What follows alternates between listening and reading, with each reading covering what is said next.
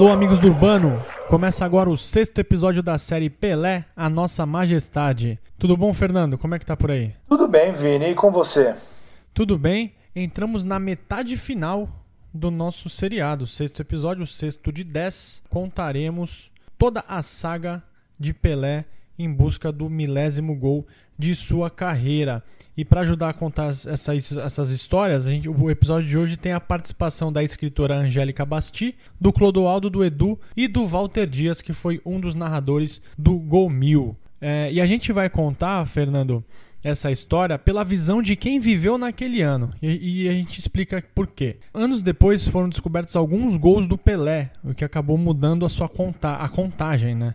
É, porque alguns gols lá antigamente, problema de súmula, é, entre outros problemas, acabaram não sendo computados e isso acabou alterando a lista oficial. A gente vai explicar um pouquinho sobre isso também. Com isso, a, C... a Confederação Brasileira do Desporto e a FIFA deram como válida a lista de gols apresentada pelo Santos e que foi desenvolvida pelo jornalista Devaney e pelo desembargador e membro do Tribunal de Justiça Desportiva da Federação Paulista de Futebol, Eric de Castro. Fernando, antes de chegar ao milésimo gol, o Pelé começou o ano de 69 com 936 gols, ou seja, Pelé precisava de 64 bolas na rede para atingir a marca dos mil gols. Nos anos anteriores, só para vocês terem uma noção, o Pelé fez 59, 55 e 42 gols respectivamente. Então a tarefa não seria das mais simples. E quem primeiro se atentou ao fato de que o milésimo poderia sair em 69 foi o italiano Tomás Mazzoni, chefe de redação da Gazeta Esportiva, jornal brasileiro de muito sucesso na época. A Gazeta, Fernando, tinha um acervo próprio, com fichas e dados dos jogos e atletas brasileiros. E um jogo adiado pelas chuvas, um jogo que foi realizado entre Santos e Corinthians, teve gol de Pelé e apenas a Gazeta computou esse gol e estampou em suas páginas o gol mil sendo feito na partida contra o Santa Cruz. Você vai vendo que o rolo não era pequeno. E no meio dessa briga de diferentes versões de contagem dos gols, a CBD acabou se posicionando ao lado do Devaney. E aqui a gente vai levar em conta o que foi vivido na época, né? Porque não adianta, anos depois foram descobertos esses gols, mas o Brasil e o mundo viveram aquela saga junto com o Pelé e com o Santos e a gente vai contar a história sob esse ponto de vista. E Vini, os primeiros gols do Rei na corrida pelo milésimo na, foram marcados na famosa viagem à África, que nós abordamos no episódio anterior. O Santos foi o campeão paulista do ano de 1969 e o Pelé foi o artilheiro do certame com 26 gols marcados. O Rei termina o primeiro semestre com 971 gols, ou seja, faltavam 29 bolas na rede para chegar à inédita milésima marca. Entre o início de julho e o início de setembro, o Pelé ficou à disposição da seleção brasileira, comandada àquela altura por João Saldanha. Foram 11 partidas no período, entre amistosos e partidas das eliminatórias para a Copa do Mundo de 1970, e foram nove gols marcados pelo Rei. Pelé fechou o seu tour com a amarelinha com 979 gols em sua carreira. Falaremos muito mais dessa passagem pelas eliminatórias e também sobre o desempenho do Rei na Copa do Mundo de 70 no próximo episódio. Aguardem. E enquanto o Pelé e os seus companheiros jogavam pelo Scratch Canarinho, uma movimentação cultural acontecia na cidade de Bethel, no estado de Nova York. O festival de Woodstock reuniu cerca de 500 mil pessoas por três dias para ver show, shows dos maiores artistas do planeta, como Jimi Hendrix, The Who, Creedence Clearwater Revival, Santana, entre muitos outros. Afinal, eram tempos de sexo, drogas e rock and roll. Em setembro de 1969, o Santos realizou a já tradicional excursão para o continente europeu e Pelé voltou ao Brasil acumulando 987 gols em sua carreira.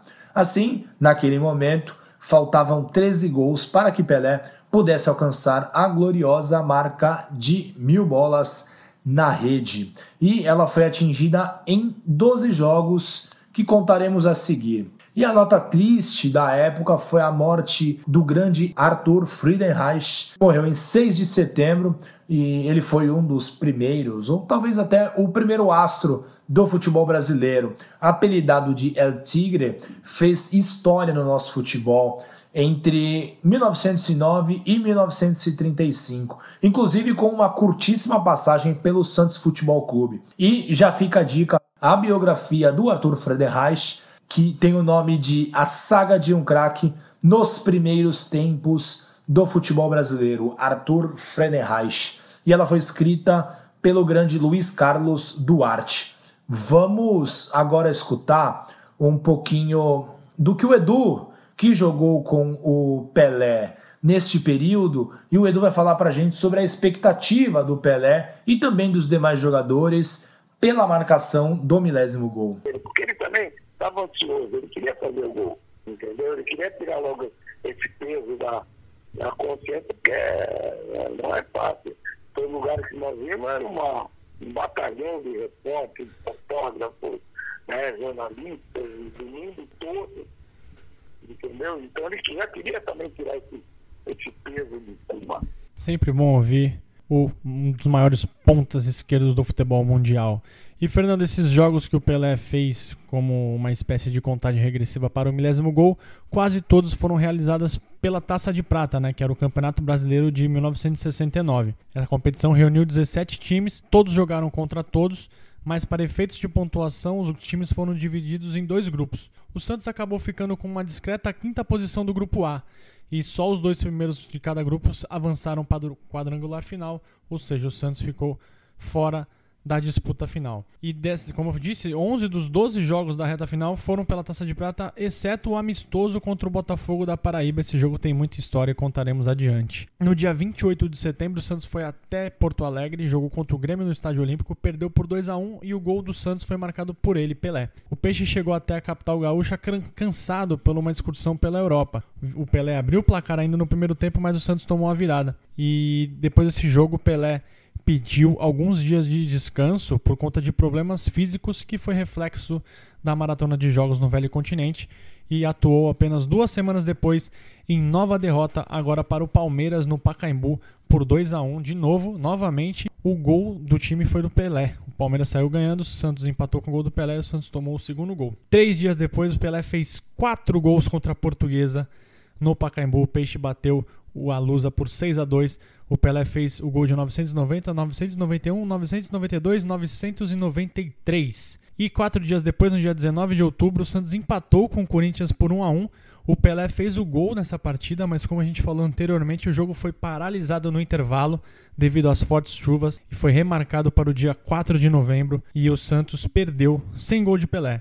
E a sua Gazeta acabou computando este tento marcado pelo Rei. No dia 22 de outubro, o Santos foi até o Paraná, ganhou do Curitiba por 3 a 1 com dois gols de Pelé. Esse jogo foi realizado um dia antes do aniversário do Rei. E os jornais começaram a destacar com mais ênfase a busca pelo milésimo gol. A torcida paranaense aplaudiu Pelé do começo ao fim. Faltavam apenas cinco gols para o milésimo.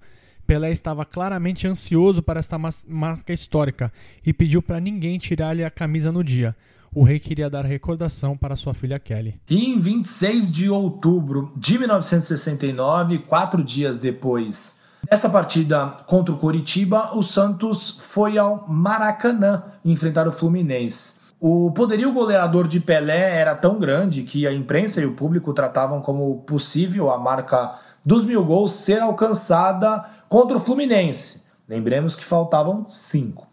Apesar do placar inalterado, o jogo foi um bom espetáculo para todos os presentes ao Maracanã, entre eles o recém-eleito, se podemos dizer assim, por senadores e deputados Emílio Gastarrazo Médici. Ah, péssimo. Ô general, foi o terceiro presidente do período ridículo da nefasta e patética ditadura militar brasileira. No dia 28 de outubro, o poeta Carlos Drummond de Andrade escreveu no Jornal do Brasil a inesquecível crônica Pelé Mil. Nela, Drummond diz que, entre outras coisas, que o difícil ou extraordinário não é fazer mil gols como Pelé, é fazer um gol com o Pelé. Aquele gol que gostaríamos de tanto fazer, que nos sentimos maduros para fazer, mas que, diabolicamente, não se deixa fazer o gol. Não sei se devemos exaltar Pelé por haver conseguido tanto, ou se nosso louvor deve antes ser dirigido ao gol em si, que se deixou fazer por Pelé, recusando-se a tantos outros. No dia 1 de novembro de 1969, novamente no Maracanã, o Santos bateu o Flamengo por 4 a 1. Neste dia sai o gol de 996 de Pelé. Novembro, obviamente, chegamos ao mês do milésimo gol, com alguns jogos a menos em relação aos concorrentes, e o Santos, àquela altura, era a lanterna do seu grupo. Três dias depois de Pelé marcar no Maracanã, o Santos enfrentou o Corinthians no Pacaembu. O Corinthians estava em um melhor momento e liderava a competição, enquanto o Santos era o último colocado do seu grupo. A torcida corintiana comemorou a vitória até a madrugada na cidade de São Paulo. O resultado acabou com as remotas chances que o Santos tinha de seguir adiante no Campeonato Brasileiro daquele ano. Alguns dias depois, no dia 9 de novembro, Santos e São Paulo empataram em 1 a 1 em um encontro de equipes eliminadas. Fizeram um jogo muito morno. Lá depois dessa partida, o Santos teria pela frente três jogos seguidos no Nordeste brasileiro. E lembremos, faltava apenas quatro gols para o milésimo. primeira partida desta pequena excursão do Santos ao Nordeste foi contra o Santa Cruz em 12 de novembro de 1969. 4 a 0 para o Santos, com dois gols dele, Pelé. Os gols de número 997 e 998. E assim, o Santos tinha apenas um objetivo na Taça de Prata, que era terminar a competição com honra e ajudar o Pelé a chegar ainda no ano de 69 ao seu milésimo gol. Além disso, ao fim do certame nacional, o Santos começaria a defender o título da Recopa Sul-Americana. Ou seja, Pelé fez dois gols nessa partida e aí o milésimo ficava cada vez mais perto. E aí, Fernando, no dia 14 de novembro de 1969, chegamos ao famoso jogo contra o Botafogo da Paraíba no Almeidão. Nomes todos realizados em João Pessoa, o Peixe ganhou por 3 a 0 Pelé fez um gol. Esse jogo teve uma expectativa enorme na cidade e em todo o país. O Pelé deu entrevista na cidade dizendo que faria o possível para alcançar o milésimo gol. Recebeu diversas homenagens. E segundo relatos da imprensa local, o Pelé não queria bater o pênalti que, que garantiu o seu gol de 999, mas ele atendeu o apelo dos torcedores que estavam no estádio. Os torcedores do próprio Botafogo queriam ver o gol do Pelé. E já depois da vitória garantida, o Pelé foi jogar os últimos 15 minutos no gol, após o goleiro Jair alegar contusão no olho a imprensa local também reclamou que o rei atuou muito recuado na partida.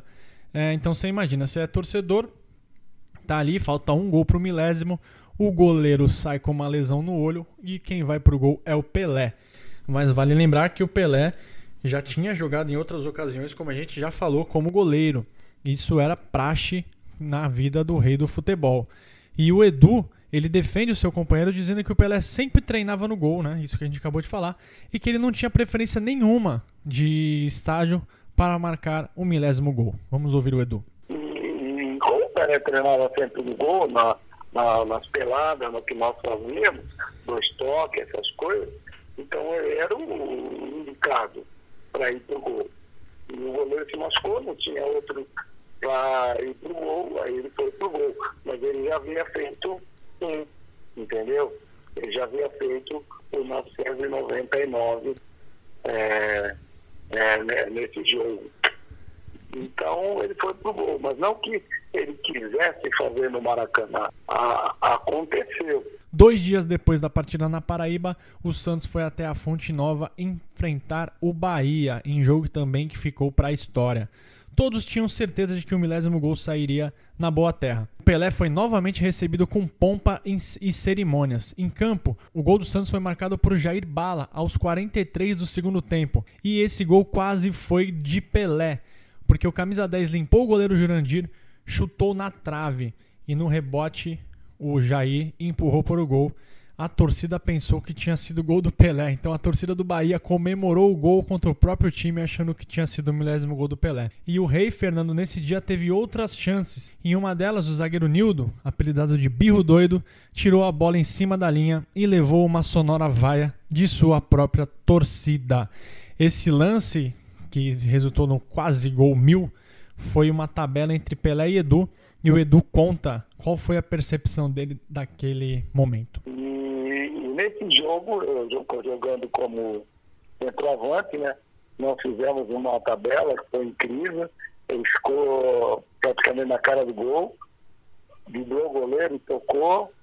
E, e a bola ia entrando, e quando a bola ia entrando, veio um zagueiro, né? E, e salvou o, o gol.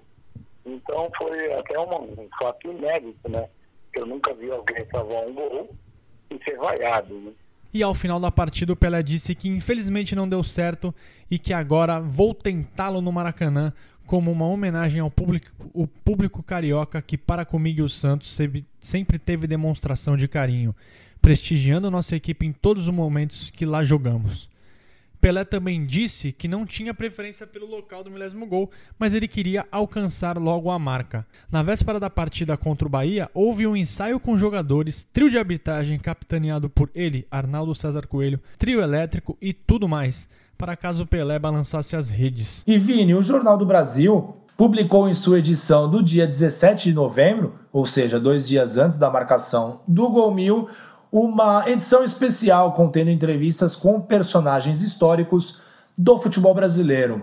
O Leônidas da Silva, que talvez tenha sido o maior jogador e o jogador mais famoso brasileiro até o surgimento de Pelé, ressaltou a dificuldade de marcar tantas vezes em um futebol que estava cada vez mais defensivo e imagina se o grandioso Diamante Negro estivesse vivo em 2020 para ver este nível do nosso futebol, hein? E o Leônidas fez diversos elogios e destacou como o Pelé foi se acalmando no decorrer da carreira até atingir a perfeição. O periódico também entrevistou o goleiro Zaluar, que foi o primeiro a levar um gol de Pelé lá em 1956. O ex-arqueiro lembrou do dia e também clamou por um encontro com o rei.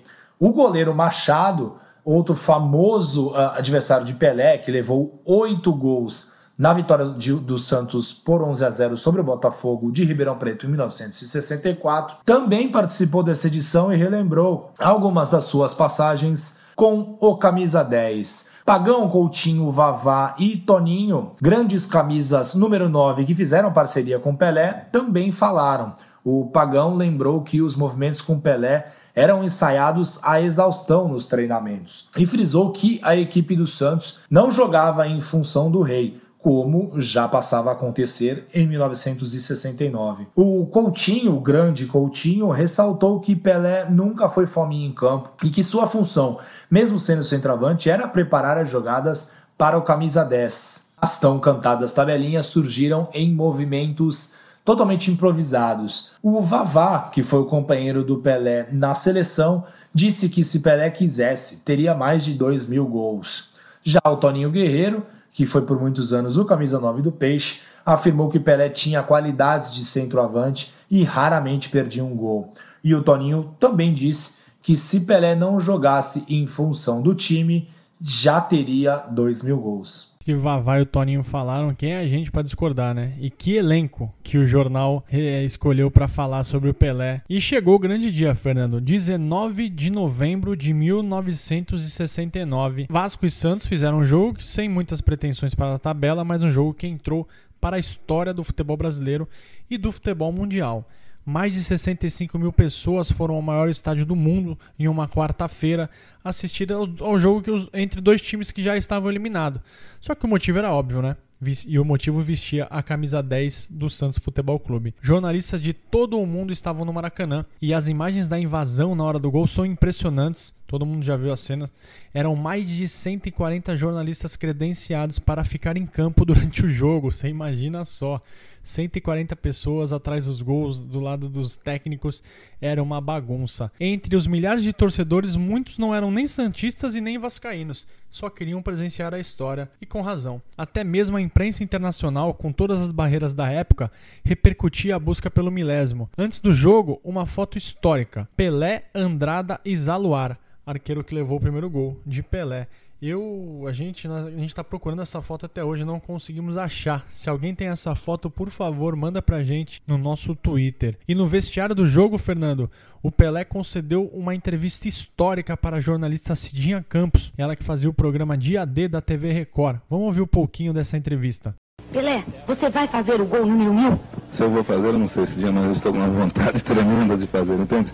É tanta expectativa que eu já estou com vontade até de fazer com a mão, com o pé, o contra. Ah, não, contra não, Pelé, tem que fazer a favor. Estou com vontade de fazer o gol. É verdade que você se recusou a fazer um gol uh, na Bahia para aproveitar toda essa oportunidade de festa aqui no Maracanã? Você precisava de um estádio maior? Não, absolutamente. Eu não fiz na Bahia porque não deixaram mesmo. Os baianos jogaram muito bem. Baiano é fogo. Exato. Inclusive o último gol do Santos saiu de uma bola chutada por mim na trave. E é difícil a gente calcular a trave e chutar na trave, né? Vale a pena conferir as imagens dessa matéria realizada pela Cidinha. E ela fez uma matéria também dentro do gramado. E na sequência da carreira, Cidinha passou por diversos veículos de comunicação. Mais tarde, tornou-se deputada federal e estadual pelo Rio de Janeiro. Antes de começar o jogo, Pelé participou de uma cerimônia no gramado, né? Claro que não podia deixar de ter essa oportunidade das papagaios de pirata aparecerem em cima de Pelé. É, e vale lembrar que esse jogo foi realizado no Dia da Bandeira, também teve cerimônia por conta, teve solenidade por conta da data. Faixas e balões alusivos ao milésimo gol foram vistos no Maracanã. O técnico Antoninho mandou, mandou a Campos Santos com Agnaldo no gol, Carlos Alberto, Ramos Delgado, Djalma Dias, depois Joel Camargo e Rildo, Clodoaldo e Lima, Manuel Maria, Edu Pelé, depois Jair Bala e Abel. Um timaço. Já o Vasco do técnico Célio de Souza foi a campo com Andrada, Fidelis, Moacir, Fernando e Eberval, Bugley e René, Arcelino, depois Raimundinho, Adilson, Benete, Danilo Menezes, depois Silvinho. E Vini, com a bola rolando, o Vasco abriu o placar aos 16 minutos por intermédio do Benete. O Pelé quase fez um gol por cobertura, mas a bola explodiu na trave do goleiro Andrada. Aos 10 minutos do segundo tempo, o Edu cruzou na direção do Pelé e o volante René se antecipou para marcar contra. Ou seja, valia tudo para não tomar o milésimo gol. René foi um marcador muito leal e ferrenho do Rei na partida. O time do Santos insistiu em dar quase todas as bolas no pé de Pelé. Passados mais de 30 minutos do segundo tempo, o Clodoaldo deu um combate na linha do meio de campo. A bola sobrou para ele, o Coringa Lima, que devolveu a Clodoaldo. O camisa 5 avançou pela intermediária vascaína e encontrou Pelé invadindo o centro da área. Cercado por René e também por Fernando, o Pelé se enrolou com o Fernando e foi ao solo. E o pênalti foi marcado pelo árbitro Manuel Amaro Lima. E o Clodoaldo diz que brinca até hoje com Pelé por conta dessa, dessa assistência. E vamos ouvir o Clodoaldo contar um pouquinho pra gente essa história. Eu brinco muito com ele eu brinco muito. Eu falei, agora, só, só, um milésimo, você me bebe, vai. Só um milésimo. É, ele poderia ter feito uma jogada genial, como, uma, como sempre fez, e fazer o gol sem ser de pênalti, né? Mas como a jogada originou o, o, pênalti e saiu o gol, quer dizer, eu falo para ele, o mérito é meu. Eu tenho, uma parte, eu tenho um pedacinho aí desse milésimo. Eu sempre brinco com, com o nosso rei. Muita catimba dos jogadores vascaínos que tentaram enervar o rei. O lateral Fidelis fazia buracos com os pés na marca do pênalti para tentar atrapalhar a cobrança. A torcida presente ao Maracanã começou a gritar o seu nome, começou a gritar Pelé. Antes da batida, Pelé olhou para trás e viu seus companheiros no meio de campo. Se errasse o pênalti, não teria ninguém para pegar o rebote. Foi uma iniciativa do preparador físico Júlio Mazei e orquestrada em campo pelo capitão Carlos Alberto Torres. E vamos escutar o que o Edu tem para falar sobre esse momento histórico. E quando ele põe a bola ali e tal, nós já tínhamos já, é, quando saiu o pênalti, nós falamos, vamos ficar todo mundo, né? O Carlos Alberto, que era o nosso capitão, né? É, falou, vamos fazer uma surpresa para ele, vamos voltar todos aqui, e quando eu fizer a mulher, nós vamos até lá, né? E tal. Tudo bem, combinamos. Só que é, quando ele fez o gol, é, aliás, antes dele fazer o gol, é, ele põe a bola na marca do pênalti e não sei se você percebe que ele dá uma olhadinha para trás. Não, e ele não vê nenhum jogador do Santos. É. Ele está sozinho. Foi a primeira vez que eu vi o Pelé nervoso. Né? A primeira vez que eu vi o Pelé nervoso. Então, é, mas nós sabíamos que ele ia fazer o gol, entendeu? E, e ele não podia deixar passar essa, essa oportunidade. E é, e é tão interessante isso que é coisa de Deus, né? Pô, parou todo mundo, parou. Se você tivesse que ir ao banheiro, você não iria. Se você tivesse que fazer alguma coisa, parou, parou, parou o Maracanã para ver o gol do, do Pelé, o milésimo gol do Pelé. E exatamente às 11 horas e 23 minutos e aos 34 minutos e meio do segundo tempo, o Rei partiu para a cobrança com a sua clássica paradinha e marcou, como não poderia deixar de ser. Mil gols, 893 pelo Santos. Vamos ouvir a narração do Walter Dias, na época locutor da Rádio Cacique, a única rádio de Santos no estádio.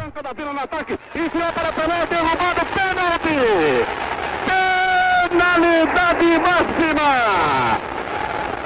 René, quando Pelé tentava invadir a área, por trás e roubou o rei da bola. Marca o árbitro pênalti contra o Vasco. E agora vamos ver quem vai cobrar o pênalti, Leonardo. Expectativa em Maracanã. Prepara-se Pelé, pode fazer o milésimo no maior do mundo, o maior jogador de futebol. Manuel Amaro de Lima manda que os repórteres que tentam invadir o gramado retirarem-se. Vai cobrar Pelé a penalidade máxima. Apita o árbitro, correu Pelé, chutou. Gol!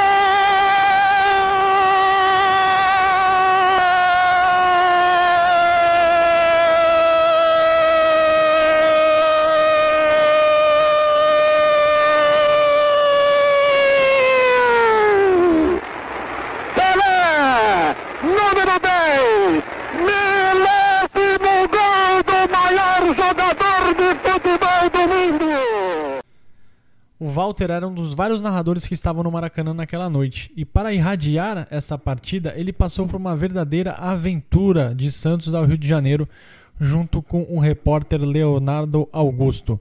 O Walter Dias vai explicar para a gente tudo o que aconteceu naquela oportunidade.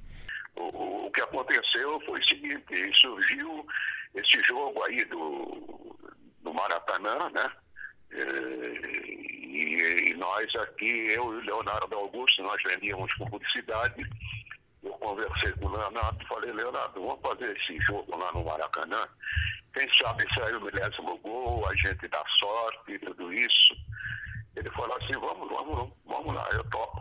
Então nós fomos, é, entramos em ação, conseguimos publicidade e levantamos antes o preço é, da linha da Embratel, quanto ficaria para transmitir o jogo. E ele falou, não, pode deixar que eu vou com o meu carro. É, a gente só paga gasolina, tiramos a verba, a rádio paga gasolina, fomos falar com, com os diretores da rádio, prontamente, ele falou, não, se vocês venderem, tudo bem, não tem problema nenhum. E nós vendemos. Saímos daqui sete horas da manhã, num Fusca, 1300 naquela época, e fomos direto para o Rio de Janeiro. Chegamos a umas quatro e meia, cinco horas da tarde, por aí. Fomos direto ao Maracanã. E transmitimos o jogo lá no Maracanã. É, só existe cabines de rádio para emissoras do Rio e de São Paulo. As emissoras de fora, elas ficam é, atrás das cabines de rádio. não tem proteção nenhuma, não tem cobertura nenhuma. E naquela noite, foi uma quarta-feira, eh, estava chuviscando no Maracanã. Não era chuva forte, mas estava chovendo. O que, que eu fiz? Eu cobri, arrumei plástico, cobri o aparelhamento com plástico, eh, consegui um guarda-chuva e o Leonardo no campo, na cabine, e transmitimos o jogo. Demos muita sorte, porque saiu o milésimo gol. Eu digo que demos sorte, falo isso até hoje, porque poderia não ter saído e a gente foi para o Rio irradiar o jogo sem o milésimo gol. E retornamos após o jogo. Foi bate e volta, o jogo terminou por volta de meia-noite e a gente retornou em seguida, é, é, claro, tomando toda a cautela, né? Era, não tinha mão dupla na, na, na Via Dutra naquela época. Chegamos aqui 8 horas da manhã, mas com a missão cumprida, alegres e contentes, porque o milésimo gol do Pelé saiu. Impressionante, Fernando, o, tudo que o Walter contou, né, as dificuldades da época eram coisas são coisas impensáveis para hoje, né? Mas precisamos lembrar, a gente estava na década de 60. E o Walter também contou pra gente que ele ficou nervoso no momento do pênalti. Eu, eu realmente fiquei um pouco nervoso, né? Porque era, era o, a primeira grande emoção que eu sentiria na minha carreira que começou em 54. Né? Eu fui em 1969, né? Então, eu realmente fiquei nervoso, mas ao mesmo tempo do nervosismo eu senti um alívio e agradecer a Deus por ter acontecido o milésimo gol, eh, por ter recompensado todo o esforço eh, meu e do Leonardo, e nós eh, termos corrido para vender a publicidade e exatamente naquele dia saiu o milésimo gol. Isso aí é muito gratificante, né? Gritos e aplausos da torcida rival. Mas um detalhe que também ficou eternizada é a indignação do goleiro argentino Andrada, que ele quase defendeu o pênalti e depois de não conseguir defender, socou o gramado do Maracanã com raiva. Não tomar o gol mil era questão de honra para o argentino, que atravessava grande fase e quase, quase não jogou aquela partida por conta de uma lesão no tornozelo. Depois do gol, o Pelé correu para a rede atrás da, atrás da bola. Ele ergueu a sua amada para os céus e foi carregado em apoteose pelo goleiro Agnaldo, seguido por jornalistas, policiais, torcedores, jogadores e todo mundo que conseguiu invadir o gramado do Maracanã. E o Pelé disse aquela clássica frase, né? A maior parte do mundo está me ouvindo neste momento. Pelo amor de Deus, não vamos abandonar as crianças pobres no Natal e nem esquecer as pessoas necessitadas. Disse em prantos. Muitos na época disseram que foi um discurso vazio e demagogo. Mas se a gente olhar para 2020, o ano que a gente está fazendo a série, vemos que o Brasil tem 5 milhões e meio de crianças sem nome do pai na certidão. É uma irresponsabilidade social que atravessou gerações. Além disso, 70 mil crianças vivem nas ruas do Brasil, segundo pesquisa da ONG Visão Mundial. E segundo dados do IBGE de 2016, o Brasil tem cerca de 1 milhão e 800, 1, 1 milhão e 800 mil crianças e adolescentes trabalhando. Deste total, 54% estavam em situação de trabalho infantil, sendo 190 mil por terem de 5 a 13 anos e outros 808 mil crianças entre 14 e 17 por trabalharem sem registro na carteira. E para falar um pouco sobre isso, a gente traz de volta ao debate a Angélica Basti, que comentou sobre o fato de opiniões de pessoas negras não serem levadas tão a sério, inclusive pela imprensa. O estereótipo do atleta manipulado e do homem negro foi um dos temas que a Angélica comentou com a gente. Principalmente na década de 70, na década de 70 né, a esquerda brasileira, né, é, utilizando é, os meios de comunicação, naquela ocasião, Pasquim, é, criou né, é, uma imagem, né, consolidou uma imagem do Pelé que não foi criada, né, eu utilizei a, a palavra errada, ela foi consolidada, mas e, com isso também um estereótipo, né, de que o Pelé né, é burro, né? Ele não pensa, ele, ele é manipulado, né? Ele foi utilizado o tempo todo. Então isso você de novo volta para o estereótipo do homem negro, né? O homem, né? Que é o infantil, né? É, é, é, o, é o menino que todos podem pegar e que todos podem manipular. Foi uma das primeiras pessoas a denunciar a, a, o problema da, da das crianças que, é, que estavam crescendo nas ruas, né, como moradoras de rua. Naquela época, ele falava, essas crianças eram as pivetes, né, eram, é, tinha um outro termo que era muito utilizado, que não me ocorre agora, mas sempre no pejorativo e no negativo. Ah, e aí, naquela ocasião, ele foi, ah, o que, que é isso? Pelé se preocupando com isso, pedagogia, Exatamente. Então, quer dizer, sempre tem um, um, um é, como se é, de, uma, de uma maneira né, muito uh, sutil e eu diria também perversa, né, a gente é, observa né, é, o Pelé e o, o é, coloca o Pelé numa moldura né, em que ele, aquilo que você acabou de trazer, ele, ele joga a bola muito bem, mas ele não pensa. Né? E como assim ele não pensa? Né? Então, isso, esse ele não pensa, de novo, serve para poder reforçar o estereótipo do, do, jogador negro que é infantil, que é emocional, que não consegue pensar. Então, a gente, na verdade, a gente. É, é, a gente, que eu digo a sociedade brasileira, não saiu desse contexto né, da, de, da, de classificar o Pelé a partir das suas, é, não das suas, mas das dinâmicas é, raciais que existem hoje no Brasil, que é, que é a partir do racismo. Então, é, não é, eu acho que o Pelé ele nos deu tudo que lhe foi dado. E Fernando, muitos acusam Pelé de, de ser uma pessoa que não deu tantas opiniões, mas eu aqui a gente indica um livro que ele fez, o Pelé escreveu ao lado do jornalista Brian Winter em 2014, que se chama Pelé: A Importância do Futebol. Neste livro, o Pelé fala mais claramente sobre o modo como ele enxerga o mundo. Ele cita também como a escravidão atingiu diretamente a sua família. Sua avó, por exemplo, era filha de escravos e como que a escravidão e toda a, a, a, discriminação que ele e a sua família receberam durante a vida refletiu na sua carreira. E Vini, voltando ao campo, o Carlos Alberto Torres foi até o mar de gente retirar Pelé de lá e levá-lo ao meio de campo para comemorar com os demais jogadores do Santos.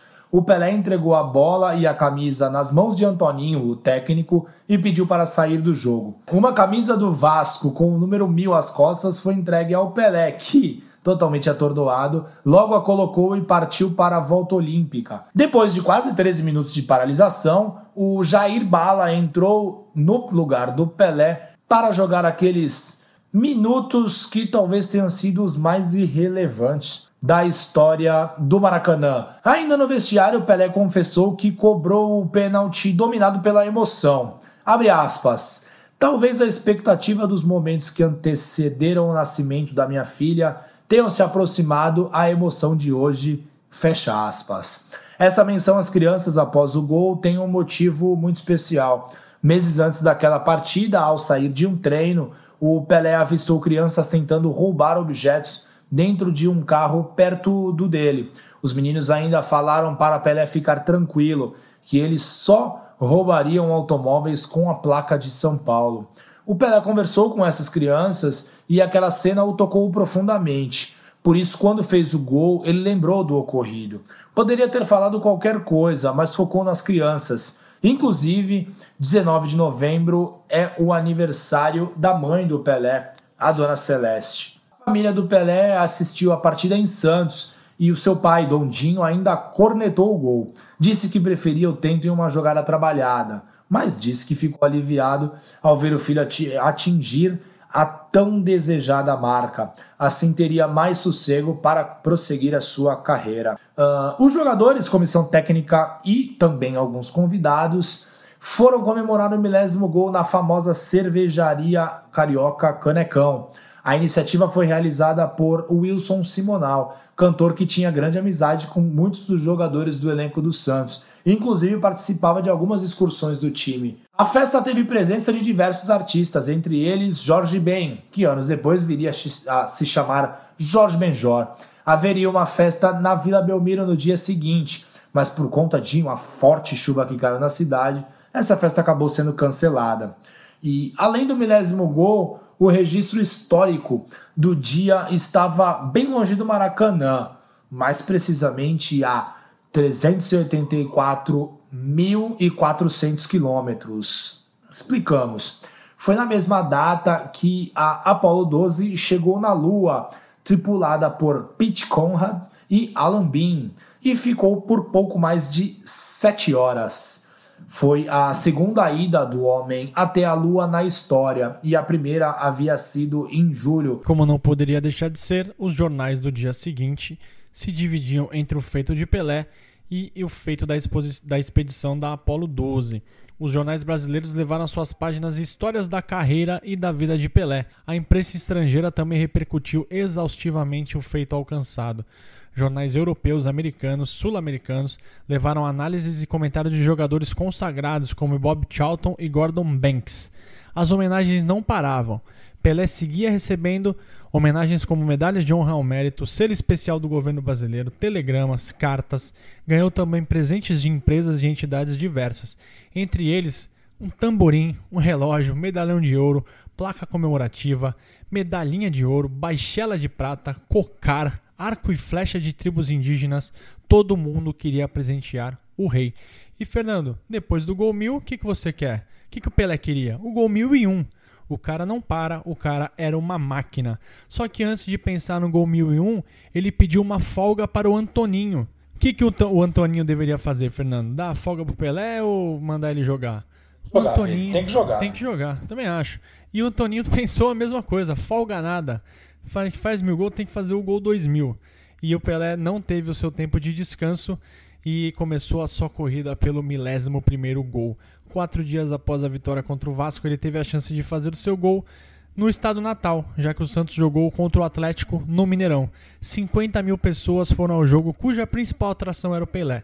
Mas o rei foi expulso pelo árbitro Amilcar Ferreira após choque casual com o goleiro Careca. Os adversários avisaram a arbitragem de que tratou-se de um lance sem intenção, mas Pelé foi para o chuveiro aos 28 do primeiro tempo e o Santos acabou perdendo por 2 a 0. A torcida atleticana ficou revoltada. E após o jogo frente ao Atlético, o Pelé partiu para Brasília, onde foi recebido pelo patético ditador Médici e recebeu diversas homenagens. Pelé prometeu o título da Copa de 70 ao presidente e o rei desfilou em carro do Corpo de Bombeiros e recebeu todo o carinho dos moradores da capital do país. Com a expulsão no jogo anterior, o Pelé não atuou no empate sem gols frente ao Botafogo. Carioca, obviamente, pela última rodada do Campeonato Brasileiro, a Taça de Prata. Mesmo assim, compareceu ao Parque Antártica, o palco da partida, onde recebeu novas homenagens. Assim, a tendência era de que o gol 1001 saísse em solo estrangeiro. Afinal, o Santos partiria para a disputa da Recopa Sul-Americana. A segunda tentativa pelo gol 1001 também não foi bem sucedida. O Santos foi até Mar del Plata, na Argentina, e perdeu por 2 a 1 para o Racing. E quem marcou o gol do Santos foi o Edu.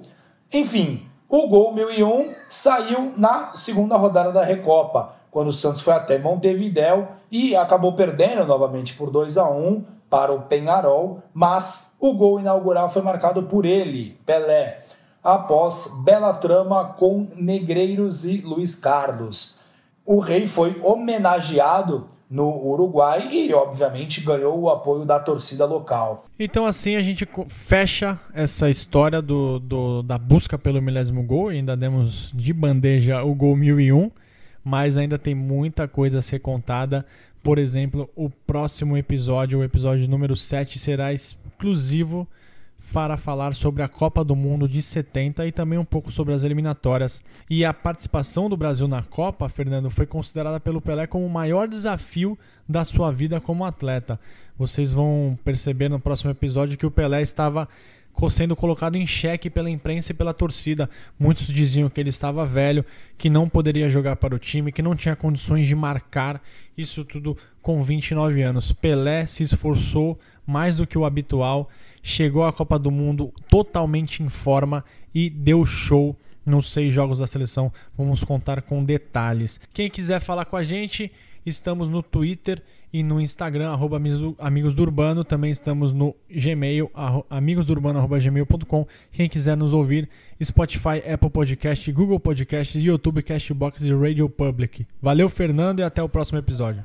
Valeu, Vini. Tchau, tchau. Até mais.